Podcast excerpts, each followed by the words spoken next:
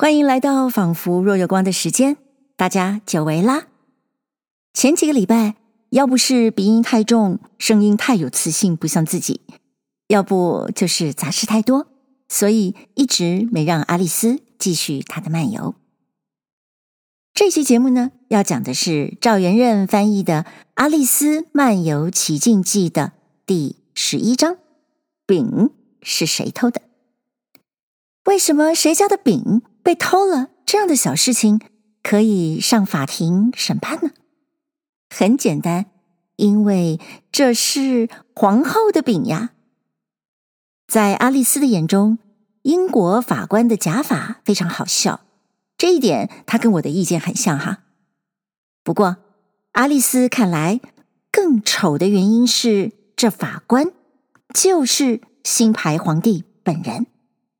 他的代表王权的王冠就戴在法官的假发上面，可真算得上冠上加冠呐！爱丽丝认为，戴着法官假发又戴着皇冠，总归不称。英文是说 “not becoming”，我觉得这翻译是相当恰当的。至于为什么不称？我们可得好好想想了。充当法官的皇帝没有证据就急着要判决，动不动就威胁证人，而且他的皇后不正是这个案子的直接关系人吗？啊，兔子洞里的世界啊，看来我们还是不要随便踏进去比较安全哦。小时候，我觉得最好笑的就是弹压豚鼠的那一段。这个插曲是说，被叫来当证人的帽将一直说自己是个 poor man。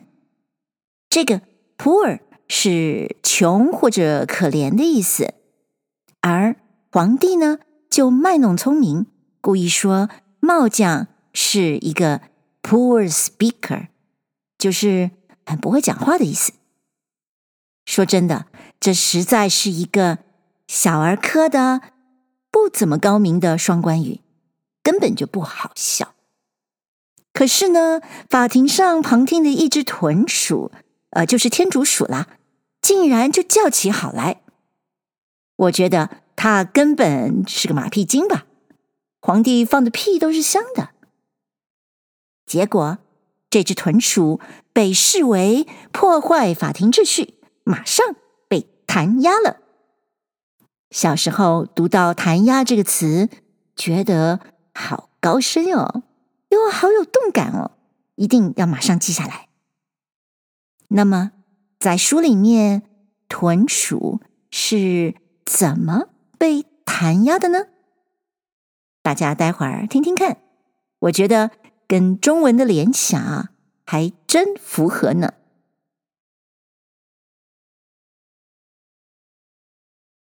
《阿丽丝漫游奇境记》，赵元任翻译，第十一章：饼是谁偷的？他们到了场，就看见新牌皇帝和皇后已经坐在宝座上，公堂里。聚了不少陪审的、参观的等类，里头有各式各样的小鸟和畜生，还有一全副纸牌。那个杰克站在他们前头，带着链条，一边站着一个兵看着他。在那皇帝的旁边，就是那白兔子，一只手里拿着一管铜喇叭。一只手里拿着一卷羊皮纸的文件，在公堂的正中有一张桌子，上头摆一大盘的饼，做的那么好看，爱丽丝看了都饿起来了。她想到，他们还不把这案子早点审完，他就好分点心给大家啦。可是看情形，嗯，一点都不像。所以他就往四面各处瞧瞧，来做消遣玩。爱丽丝啊，从来没有到过公堂里头，但是她曾经看见在书里讲过，所以她看见那里差不多件件东西都认得，倒很得意啊。她对自己说道：“那个一定是裁判官，因为他戴着那么大的假头发。那裁判官呢，其实就是那皇帝。”他的黄冕就戴在他假头发上头，所以看他那样子很不舒服。无论怎样，看起来总归不称。阿丽丝想到：“啊，那儿一定是陪审座，那十二个东西一定是陪审员。”他只得说东西。因为有的是鸟，有的是兽。他把“陪审员”三个字又说了两遍，自己觉得很得意，因为他想象啊，像她那样小的女孩子很少有认得这个名词的。嗯，这也想得对了。不过就是说陪审人也通。那十二个陪审员。都在那里很忙的在石板上写字。爱丽丝低声问那古来凤道：“诶，他们在那干嘛？还没有开审啊？他们有什么可以写下来啊？”那古来凤低声答道：“哎，他们在那儿啊，把他们的名字记下来啊，因为怕到了审判完了的时候把名字忘记了。”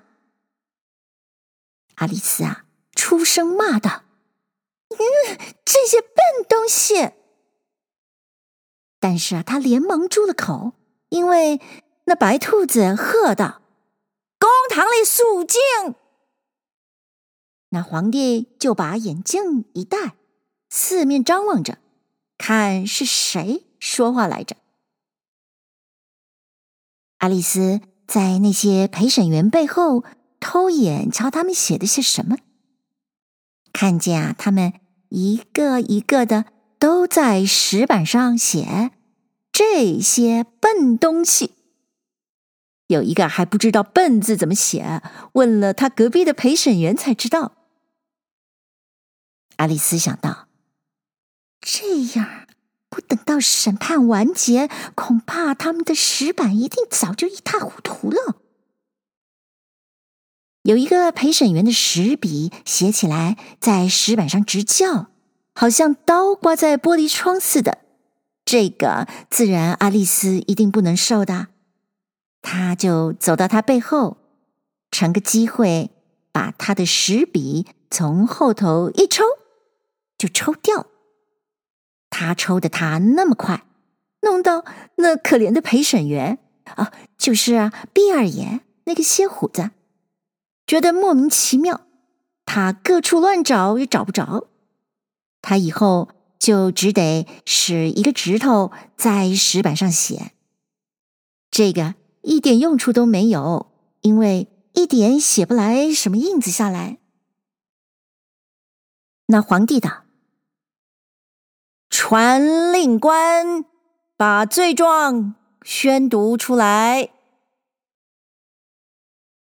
那白兔子就把喇叭嗦哆咪嗦吹了一下，把那卷羊皮纸的文书打开来念：“新牌皇后煮些羊肉，羊肉塞馅儿，米粉包面儿。新牌夹克馋得发热，偷皮带馅儿，不剩一半儿。”那皇帝对陪审员道：“啊，你们定你们的判断吧。”那白兔子连忙插嘴道：“啊，还不呢，还不呢，在没判断以前还有许多事呢。”那皇帝道：“啊，叫那个第一个证人上来啊。”那个白兔子就又吹了三声喇叭，传道：“第一个证人。那第一个证人就是那帽匠。他走进来，一只手里拿着一个茶碗，那只手上捏着一块面包。他说道：“请陛下原谅我把这些东西带进来，这是因为他们叫我的时候，我还没有喝完我的茶。”那皇帝道。你应该早喝完的。你几时起头的？那时，那三月兔同那朵儿鼠手牵手的一跟进来，那帽匠就瞧着那三月兔说道：“我想是呃三月十四起头的。”那三月兔道：“十五。”那朵儿数道：“十六。”那皇帝就对那些陪审员道：“把这个记下来。”他们啊，就很正经的把那三个日子都写在石板上，一共加了起来，再画成先令便是。那皇帝。对那帽匠道：“嗯，脱掉你的帽子。”那帽匠回道：“帽子是我的。”那皇帝啊，嚷道：“偷来的！”说着，对陪审员望一下，他们立刻就写下来：“偷来的。”那帽匠又加一句解释道。哦，我留了帽子卖的，我自己没有帽子，我我是个帽匠。这时，那皇后把眼镜子戴了起来，就瞪眼睛瞅那帽匠，他吓得脸白，手脚没处待啊。那皇帝道：“说出你的证据来，别这么害怕。”再这样，我就当场叫他们杀掉你。这句话一点也不助那帽匠的胆子，他紧着，一会儿站在这个腿，一会儿站在那个腿上，很不安的瞧着那皇后。他的心慌到了，把面包认错了，竟把他的茶碗咬了一块下来。正在这个时候，爱丽丝觉得有一点古怪的感觉。她先不明白是怎么回事，过了一会儿，她才知道，啊，是她的身体又在那里长了。他先还想站起来走，但是再想一想，他又决意等着，到大到待不下了再说。那朵儿鼠啊，正挨他坐，他埋怨他道：“我愿意你别再这么挤我啊，我气都有点儿透不过来了。”爱丽丝很谦让的道：“我没有法子，我在这儿长着呢。”那朵儿鼠道。你，没有在这儿长的权利。爱丽丝胆大了一点，说道：“别胡说，你知道你自己一长着呢。”那朵儿数道：“是可是的，但是我长起来总还有个分寸，谁像你呀那样长得不成话说。”他气着就起来，走到公堂的那一边去了。这时候，那皇后一直瞅着那帽匠来着。刚刚在那朵儿鼠走到那公堂的时候，他对公堂里的一个官员道：“拿一张上回音乐会唱歌的人名单给我。”那帽匠一听这句话，吓得直抖。抖的把一双鞋都从脚上抖了下来。那皇帝道：“说出你的证据来，要不然就无论你害怕不害怕，总归要把你杀掉。”那帽将声音发抖的说道：“嗯、陛下，我是个穷人，我不过刚才起头喝我的茶，喝了没有一个礼拜出头。”呃而且说起那面包，越弄越饱，而且那茶又要茶叶。那皇帝道：“什么东西茶叶啊？”那帽将道：“茶叶啊，先从茶起头。”那皇帝厉声的道：“自然茶叶是茶字起头啊！你当我傻子吗？再说下去。”那帽将接下去道：“我是个穷人，以后啊，样样东西总是要查。可是啊，那三月兔说道。”那三月兔就急忙的插嘴道：“我没有说啊。”那帽将道：“你说的。”那三月兔道：“我不承认。”那皇帝道：“他不承认啊。”这一部分不能算。那帽将道：“哎，那么无论怎么样，那朵儿鼠说的。”他说着，四面用心瞧瞧，不晓得那朵儿鼠亦会否认不会。但是那朵儿鼠啊，半个不字也不说，因为他又睡着了。那帽将又接下去说。自从那个以后，我就再切了点面包，上点奶油哦。一个陪审员问道：“但是那朵儿鼠问的什么呢？”那帽将道：“那是我记不得了。”那皇帝道：“你一定记得。”不然我就叫他们杀掉你。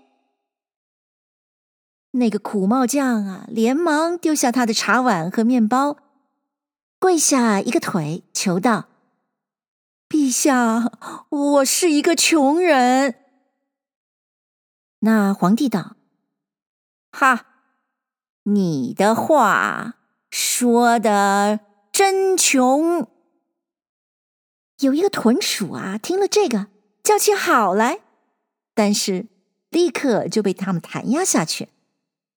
弹压是个很重的字眼，须得要解释两句才明白。他们有一个大布袋，口上有一条收口的带子，他们把那豚鼠头先脚后的装进去，收起口来，然后坐在它上头。阿丽丝想到：“嘿，我这儿这个一看见他们坐过来，我常在报上啊看见一段审判的末尾说，有些人想要喝彩，可是当时就被在公堂上的官员弹压下去。我一直到今天才懂这句话的意思。”那皇帝道：“假如你知道的就是这一点儿，你就退下去吧。”那帽将道：“我不能再下去了，因为像这样，我已经站在地板上啦。”那皇帝答道：“那么你就坐下去。”还有一个豚鼠听见了，又喝起彩来，亦被他们弹压起来。爱丽丝想到：“好了，那两个豚鼠都完事了，现在咱们可以好一点了。”那帽将很担心的看到皇后在那儿念那些唱歌人名的单子，他道：“呃呃，我我我想还是去喝完了我的茶再说。”那皇帝道：“好，你去吧。”那帽将连忙就走出公堂，连他的鞋啊都忘记了穿上。那皇后对一个官员吩咐道：“你们在门外头就把他的头去掉。”但是啊，那官员没有走到门口，那帽将已经跑远到看不见了。那皇帝道：“叫那第二个证人来。”那第二个证人就是那公爵夫人的楚老妈子，她手里呀、啊、拿着胡椒瓶，还没有进门，阿丽丝就猜出来是谁了，因为进门口站的些人早就打起喷嚏出来了。那皇帝道：“把你的证据说来。”那楚老妈子道：“我不。”那皇帝没有主意的对着那白兔子瞧，那兔子就低声道：“陛下，得要盘问盘问这个证人。”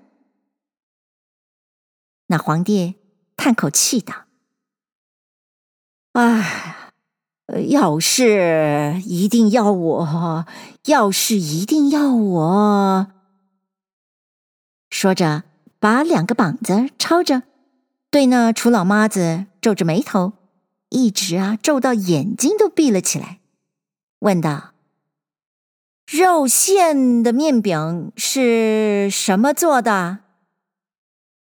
那楚老妈子道：“差不多全是胡椒做的。”他后头又一个困来懵懂的声音道。糖浆做的。那皇后尖声大叫道：“掏起那朵儿鼠的脖子来，去掉他的头，赶他外头去，弹呀他，掐他，去掉他的胡子。”那公堂里啊，就为了赶那朵儿熟，纷纷的乱闹了好几分钟。等到他们再定了下来，那楚老妈子已经不知去向了。那皇帝放心道：“别管了，叫底下一个证人来。”啊，又低声对他皇后道：“老实话说，我爱啊，这个证人一定得你去盘问他吧？我啊，问的头都疼了。”阿丽丝瞧着那白兔子。在名单上找，心上很急的要知道底下一个证人不晓得是什么样子，因为啊，他想到他们弄到这会儿，其实还没有得到什么证据呢。可是你想，他诧异不诧异？他听见那白兔子尽力尖声的，居然大叫道。阿丽丝，